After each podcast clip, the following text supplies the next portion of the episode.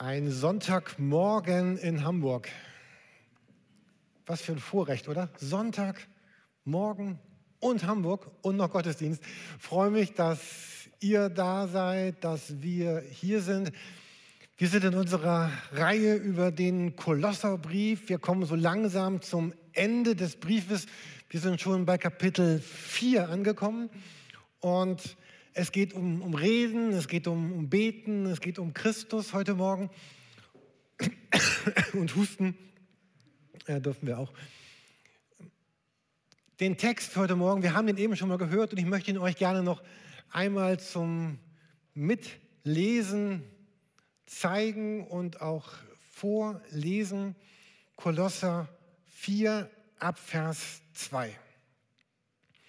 Hört nicht auf zu beten. Bleibt dabei stets wach und voller Dankbarkeit.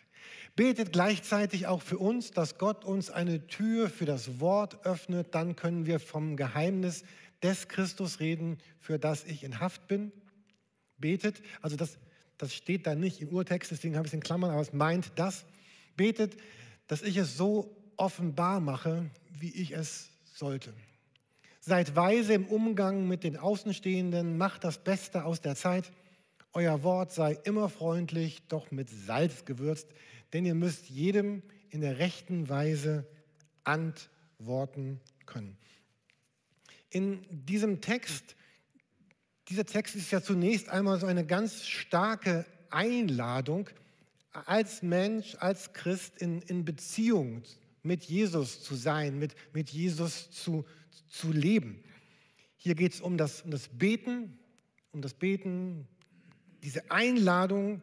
Und Beten ist ja nichts anderes als eine Einladung in die Gemeinschaft mit Gott. Und hier ist so ein ganz starkes Werben von Paulus in diesen Sätzen, weil, weil Beten ist so grundlegend wichtig und hat so die Kraft und die Schönheit, unser, unser gesamtes Leben und die Welt zu verändern. Und er sagt, bleib dran. Verpasst diese wunderbare Chance nicht. Hier ist ein echtes Neuwerden möglich. Hier ist so eine Möglichkeit, dass ich Jesus mit meinem Leben verbinde, mit meinem Alltagsleben verbinde, dass, er ihn, dass ich ihn in meinem Leben erlebe, spüre, wahrnehme und dass, und dass mein Leben verändert wird in ein Leben, wie Gott es sich vorgestellt hat. Und hier in dem Text spricht das Beten aber auch zwei verschiedene Richtungen an. Das habt ihr wahrscheinlich schon bemerkt eben.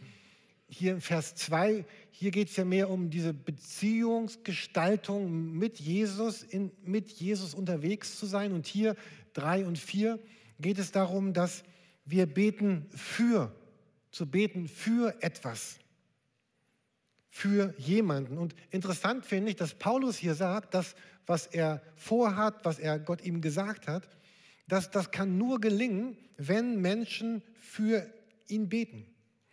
Und er geht ganz fest davon aus, dieser Text, dass das Beten, Reden mit Gott, Sprechen mit Gott, Gemeinschaft mit Gott einen Einfluss in die unsichtbare Welt hat. Vielleicht geht euch das manchmal auch so, dass ihr denkt, also mir geht es manchmal so, naja, es geschieht sowieso, was geschieht.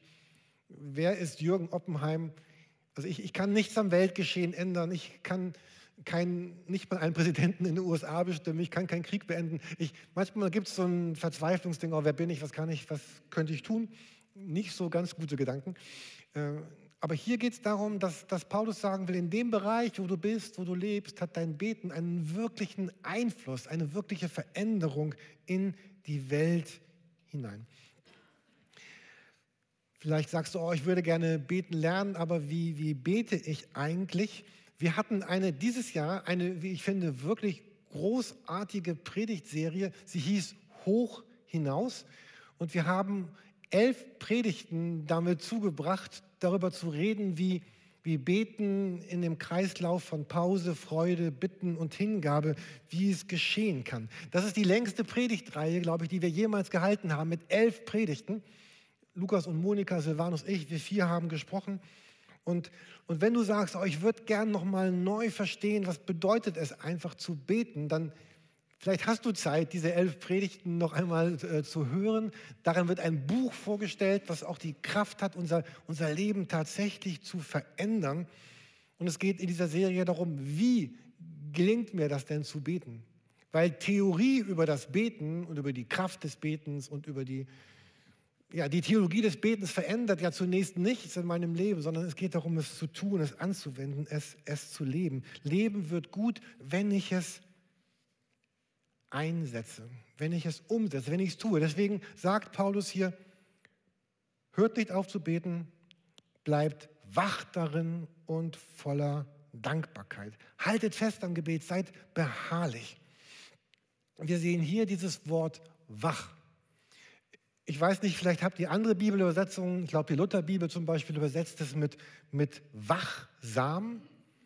Dieses Wort heißt hier so viel wie wach sein. Und es ist, es ist nicht dieses, dieses Ernste, also jetzt sei wachsam, pass auf. Das ist nicht die Bedeutung von diesem Wort, sondern es ist die Bedeutung von, äh, von präsent sein, von fokussiert sein, von, von aufmerksam sein, von so einer ganz positiven Spannung und Erwartung. Und mir fielen gestern zwei Beispiele ein, so, was das vielleicht verdeutlicht. Ähm, Im letzten Jahr, nee, dieses Jahr, äh, wollten wir so ein, ein Abo für die Hamburger Elbphilharmonie bekommen. Es gibt so Abos, verschiedene Serien. Und wir wollten gerne ein Abo für die achte Reihe, acht Konzerte, eine Saison am Donnerstagabend. Und es ist so, man kann die nur einmal im Jahr kaufen und wir wollten die günstigste Kategorie kaufen, also ganz oben, Rang 16. Und, da kostet so ein Abo tatsächlich nur 80 Euro im Jahr. Also acht Konzerte in der Elfi, Elfi inklusive HVV für 80 Euro pro Person. Und es ist so, man hat nur drei Minuten Zeit, um dieses Ticket zu kaufen, weil dann ist es weg. Dann gibt es keins mehr. Und am 17.05. um 11 Uhr ging es los. Und irgendwie war ich beim NDR Sinfonieorchester registriert und habe schon zehn Minuten vorher eine Info bekommen, dass ich es jetzt kaufen kann. Und ich, ich habe das letzte Ticket gekauft. Ich war so stolz. Ich war so, also, aber es hatte was zu tun mit diesem, ich war fokussiert, ich wollte dieses Ticket. So, ich, war, ich war wach. Das meint, glaube ich, dieses Wort. Wach sein, fokussiert sein. Oder letzte Woche, wir äh, waren ein paar Tage an der Ostsee. Äh, Holnis da oben bei Flensburg, wirklich wunderschönes Naturschutzgebiet. Und dort sind gerade ganz viele Wildgänse. Ne, weil Deutschland so schön warm ist, übernachten ja, überwintern äh, viele Wildgänse auch, auch in Deutschland. Und da war irgendwie ein ganz großes Geschrei und eine, eine Wildgans war irgendwie komisch drauf, nämlich diese. Und, und ich habe dann versucht zu verfolgen, was passiert im Weiteren mit dieser Wildgans. Habe ich dann natürlich nicht geschafft, weil das war doch so ein großes Tohuwabohu, großes Durcheinander. Ähm, aber es, es, beschreibt so ein bisschen dieses, dieses Wort. Vielleicht habt ihr viel bessere Bilder. Ähm, also denkt dran, Gänse heißt beten in Zukunft. Ähm, dieses, dieses Wachsein, dieses äh, Fokussiertsein, in dieser, in dieser Verbindung mit Christus zu bleiben, zu sein, äh, unser Leben so einzurichten. Und auch diese unterschiedlichen Arten des, des, des Betens kennenzulernen. Alleine zu beten, in der Gruppe zu beten. Vielleicht kennt ihr diesen Vers, Gott wohnt im Lobpreis, Gott anzubeten, alleine und mit anderen, mit Worten, mit Liedern. Aber es gibt auch stille Arten zu beten, sich zu versenken, so wie, wir eben ja die eine Minute hatten, bitte ne, betet leise und vielleicht ganz neu auch Erfahrung zu machen, einmal zu sagen, ich will jetzt einmal zehn Minuten ruhig sein und nur gucken, was, was geschieht, wenn ich mein Denken auf Jesus ausrichte, ohne etwas zu bitten, einfach gemeinsam zu erleben oder doch mal ins Kloster zu gehen für ein paar Tage oder irgendwie neue Wege zu finden, zu entdecken, zu entwickeln, dass Beten neu, spannend und, und lebendig werden kann. Und dabei fällt ja auf in diesem Text, dass sich alles um, um Christus, um Christus dreht. All das, was Paulus tun will, all unser Beten, all unser Leben, es geht um Christus. Und hier sagt Paulus, dass Christus ist ein Geheimnis. Vielleicht erinnert ihr euch an meine Predigt vor kurzer Zeit über den Kapitel 3 des Kolosserbriefs, wo es hier immer wieder um, um Christus, unser Leben ist Christus, er ist unsere Zukunft, er ist unsere Gegenwart. Diese, diese Fokussierung auf Christus, auf den König, auf den Messias, auf den, der regiert, auf den, der in der Mitte steht. Und so schließt Paulus hier an in Kapitel 4 und sagt, es ist ein Geheimnis in Christus. Unser ganzes Leben dreht sich um dieses Geheimnis. Und es ist so wichtig, dass wir das verstehen, dass das Glaube immer beides ist. Glaube ist auf der einen Seite dieser vertraute, dieser nahe, dieser liebevolle Jesus, der sagt, ich möchte dein Freund sein, ich möchte dein Bruder sein, ich möchte der sein, der mit dir lebt. Lerne mich kennen, so wie ich dich kennenlerne, liebe mich, so wie ich dich liebe. Und gleichzeitig ist Christus auch immer ein Geheimnis. Er ist der Unfassbare, der Unbeherrschbare. Er ist den, der, den ich nicht kontrollieren kann, den ich nicht besitzen kann, den ich nicht verstehen kann. Christus ist immer auch jenseits. Die Theologie hat ein schönes Wort dafür, das ist die Transzendent. Er ist immer hier in dieser Welt, das nennen die Theologen immanent, und er ist immer auch transzendent. Er ist nicht greifbar, er ist jenseits des Sichtbaren. Und Glaube ist ein Wunder, das ich nicht erklären kann. Mir ist das so wichtig geworden, die letzte Woche nochmal in der Beschäftigung mit diesem Text, dass wir können Gott nicht erfassen und nicht erklären. Wir können nicht alle Fragen beantworten. Und manchmal machen mir Menschen Angst, die so auftreten und sagen, meine Sicht des Glaubens ist die Sicht, so ist Gott.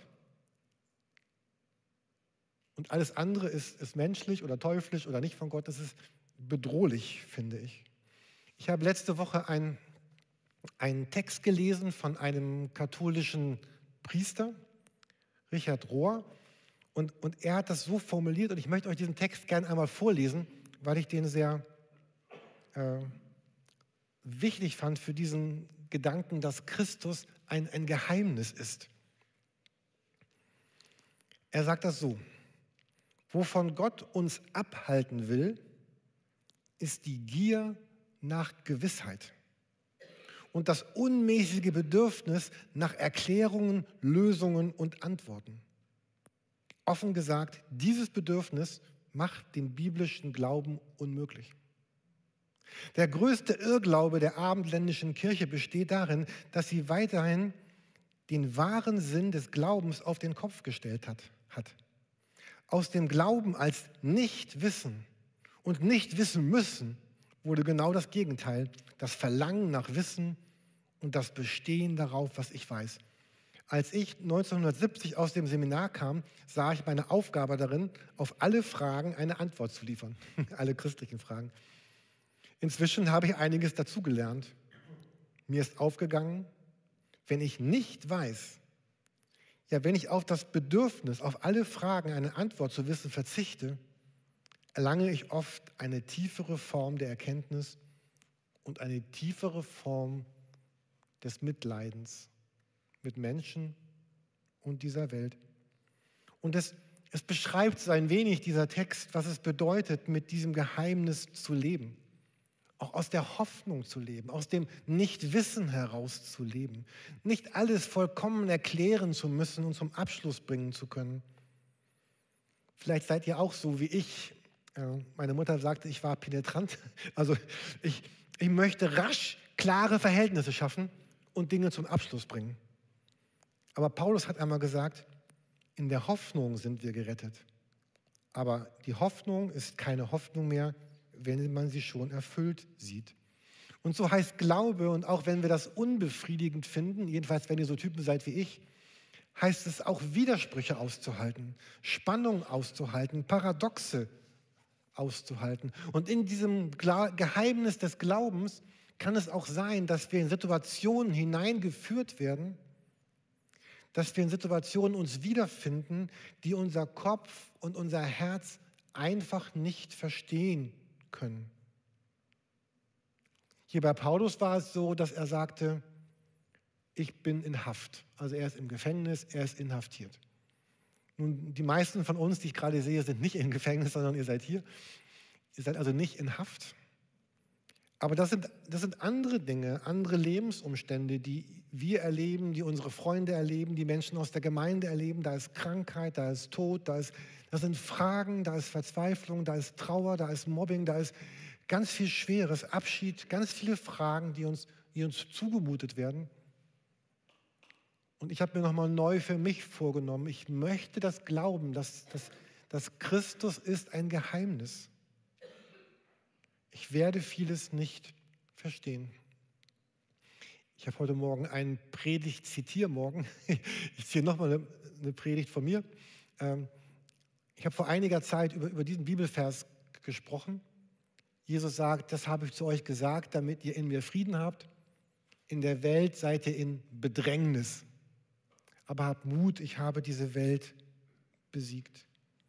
Und in dieser Welt zu leben, in, in politischen, sozialen, menschlichen, persönlichen, familiären, finanziellen Bedrängnissen, ist das, was uns dieses Geheimnis des Glaubens zumutet. Und ich glaube, wir tun gut daran, es nicht, nicht alles für uns oder für andere erklären oder verstehen zu wollen. Es wird einmal eine andere Zeit geben, einen neuen Himmel, eine neue Erde, wo all diese Fragen beantwortet und gelöst sind. Aber heute ist das noch nicht so. Und dieser Text lädt uns ein, auch diese, diese Spannung des Nichtverstehens, des Unergründlichen, des Unfassbaren auszuhalten und daran nicht irr zu werden, unseren Glauben nicht über Bord zu werfen, sondern gleichzeitig auch diesem Gott in Ehrfurcht und Respekt zu begegnen, in, in Hochachtung, mit diesem Gott umzugehen, der letztlich ein großes Geheimnis ist. Aber wie lebe ich denn dann damit? Wie lebe ich denn damit, wenn ich in einer Welt der Bedrängnis bin, wenn der Glaube ein Geheimnis ist? Und dieser Text den wir uns heute Morgen angucken, der spricht auch davon, wie es uns gelingt, darin nicht unterzugehen, sondern einen, einen guten Weg des Glaubens darin zu finden. Und es hat ganz viel zu tun mit Worten. Mit Worten, die ich ausspreche oder Worte, die in mir leben. Ich habe versucht, alles zu unterstreichen im Text, was irgendwie was mit Worten zu tun hat. Ähm ja, also beten, Worte, Dankbarkeit drückt sich am besten in, in, in Worten aus. Betet, eine, hier eine Tür für das Wort von Christus reden. Betet, dass es so offenbar machen kann. Umgang miteinander. Euer Wort sei freundlich, gewürzt mit Salz. Antworten. Hier in diesen, in diesen ganzen Begriffen und das sind, finde ich, sehr viele für diese fünf Bibelverse, geht es immer um, um Worte. Um Worte, die in mir sind. Und zwar ist es mit den Worten ja so, also ganz grob gibt es ja zwei Arten von Worten. Worten. Also da gibt es, oder Wörter, Worte.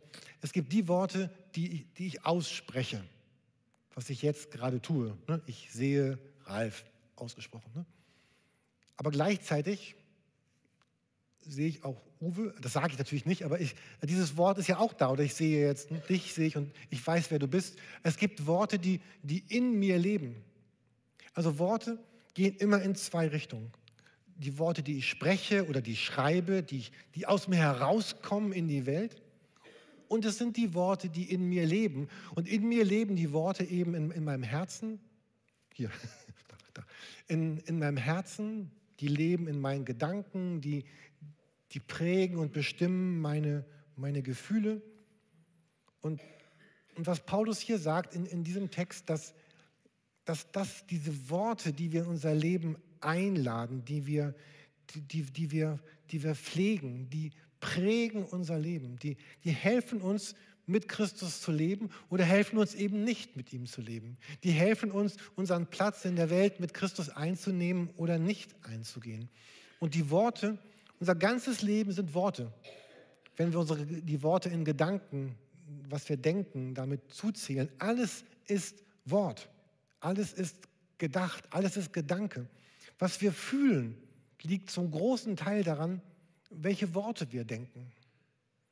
Natürlich nicht, wenn ich mich mit dem Messer schneide, dann habe ich Schmerz, aber wenn ich jetzt Marzia sehe und denke, oh, Marzia mag mich nicht und Marzia findet mich doof, dann, dann sind das die, wer das so wäre, Marzia. Ne? Dann, und diese Worte machen mich traurig, machen mich depressiv oder ich sehe, ich bin geliebt, ich bin gewollt.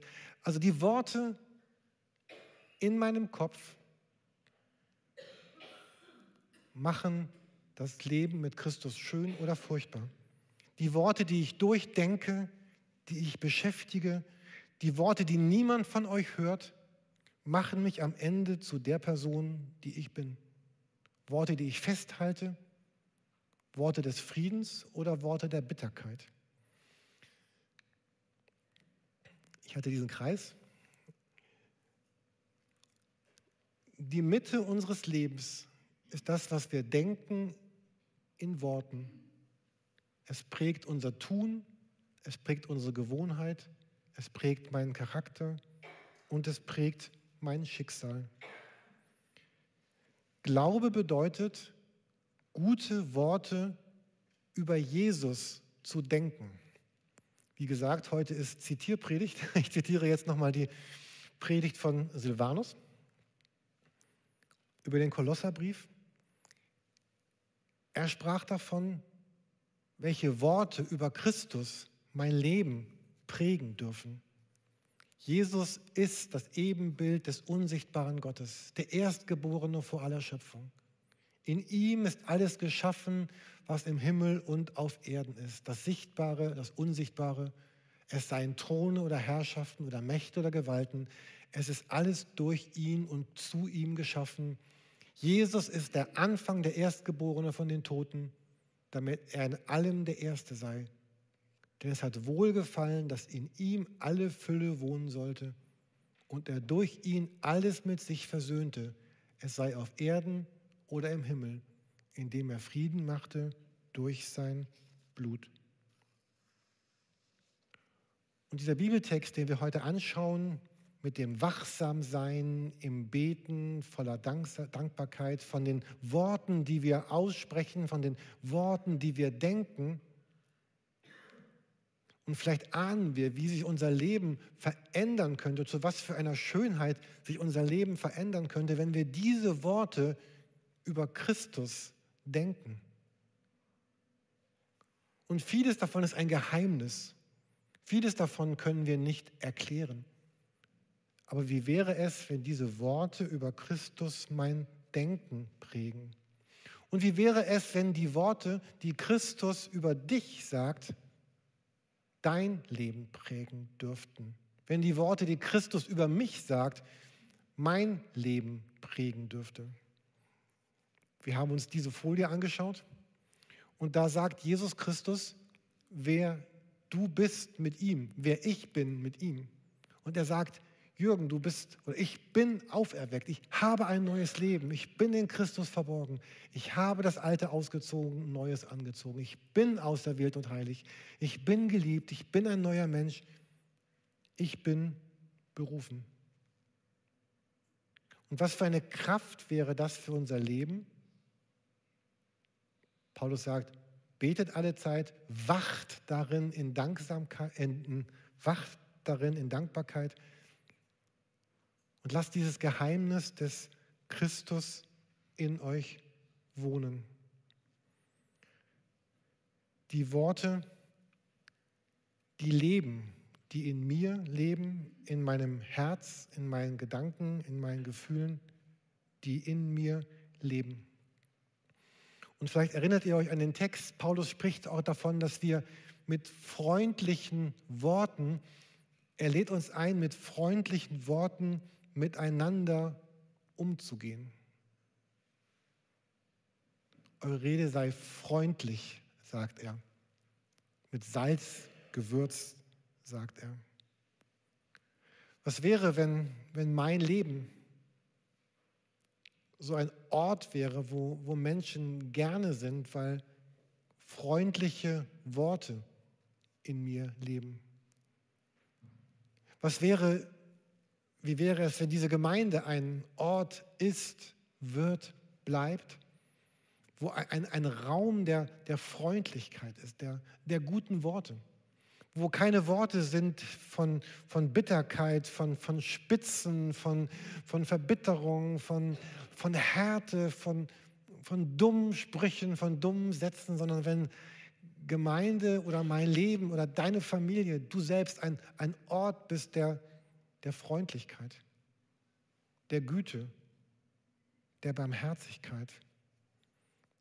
wenn man sagt, ich komme ich komm gern in die Kirche, ich komme gern zu Jürgen, ich komme gern in dieses Haus, in diese Familie, weil dort lebt nicht die Bitterkeit, sondern dort lebt die Freundlichkeit.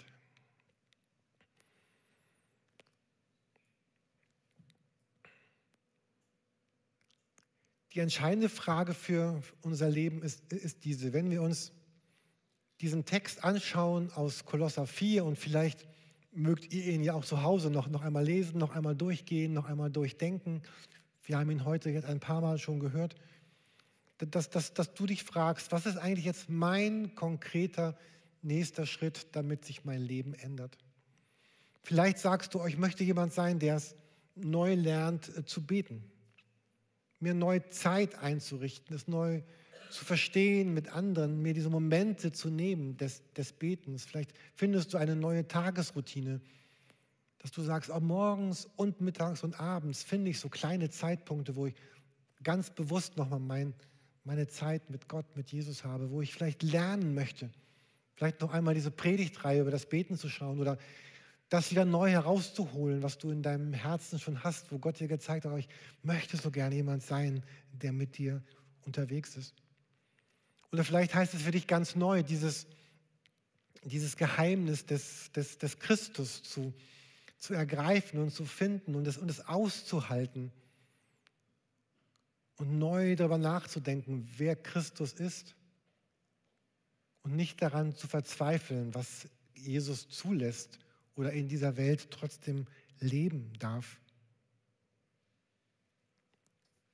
Und vielleicht möchtest du es auswendig lernen, was Jesus über dich sagt, wer du bist und diese Worte in deinem Herzen und in deinem Kopf bewegen.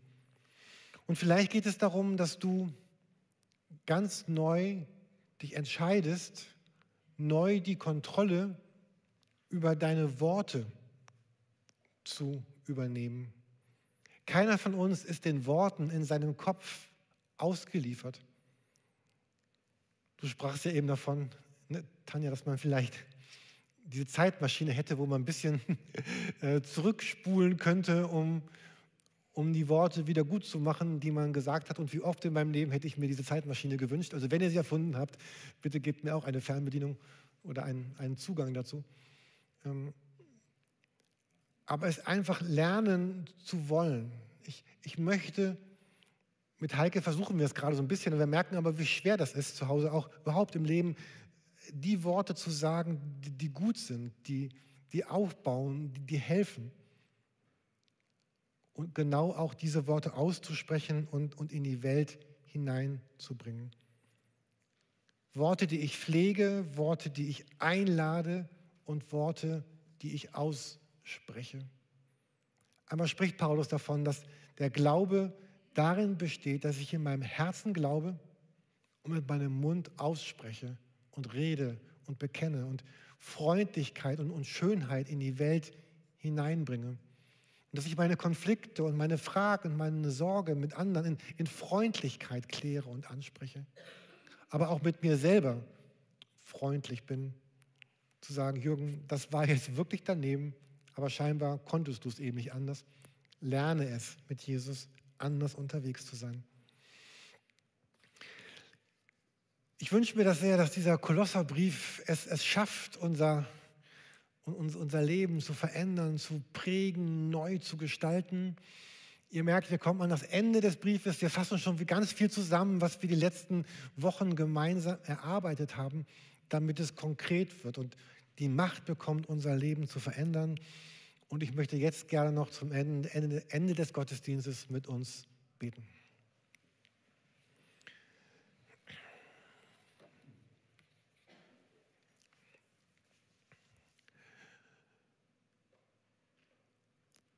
Jesus, ich sehne mich so für, für mein Leben nach einem, nach einem veränderten Leben. Und wir, wir bitten dich gemeinsam um die Kraft deines Heiligen Geistes, mit der du in, in, unser Leben hineinkommst, in mein Leben, in unsere Herzen hineinkommst. Und dass wir etwas ahnen, dass dieses, was dieses Geheimnis von Christus, was dein Geheimnis für unser Leben bedeutet. Und dass wir in Freundschaft und Hochachtung mit dir verbunden unser Leben leben können. Und Vater, bitte hilf uns dabei, dass unsere Worte, die wir denken, die wir fühlen und die wir sprechen, Worte sind, die immer mehr von deiner Wirklichkeit und von, von deiner Wahrheit geprägt sind. Dass wir Lügen über uns selber nicht zulassen und alles, was, was bitter ist und, und trennt und verdammt, erkennen als das, was, was nicht dein Geschenk für uns und für unser Leben und für diese Welt ist. Und so bitten wir dich von Herzen um, um dein Erbarmen. Und dass wir es spüren und erleben, dass eine Veränderung geschieht durch dich. Und ich möchte gerne noch mit, mit jedem von uns jetzt beten, der sagt, oh, ich bin zum ersten Mal wirklich in diesem, an diesem Punkt, dass ich denke, ich möchte Jesus in mein Leben einladen. Und du, du könntest es so beten, dass du sagst, Jesus, bitte komm in mein Leben. Und du siehst, dass ich mein ganzes Leben bisher ohne dich gelebt habe, aber ich möchte dich einladen, mein Leben zu verändern. Ich gebe dir all das, was mein Leben schwer gemacht hat, was mich trennt, was mich belastet und möchte dich einladen als mein Erlöser, als mein Herrn, als, als mein Gott, als mein Jesus. Ich möchte dieses Geheimnis Christus in mein Leben einladen. Und ich danke dir von Herzen für deine Liebe. Und Jesus, wir alle bitten für die Woche, die vor uns liegt, um, um deine Kraft, um deinen Segen und um deine Begleitung. Du siehst all die guten und all die schweren Momente, auf die wir treffen werden. Du siehst die guten Worte, die wir hören werden und die schweren Worte, die wir hören werden, die wir sagen und die unser Leben treffen. Und in all dem begleite uns bitte durch die Kraft des Heiligen Geistes. Und der Herr segne und behüte dich. Der Gott, der war, der ist, der kommt und bleiben wird in alle Ewigkeit bewahre deine Wege in seinem Segen in der Woche, die vor uns liegt. Und wir glauben dies und beten dies im Namen des Vaters und des Sohnes und des Heiligen Geistes. Amen.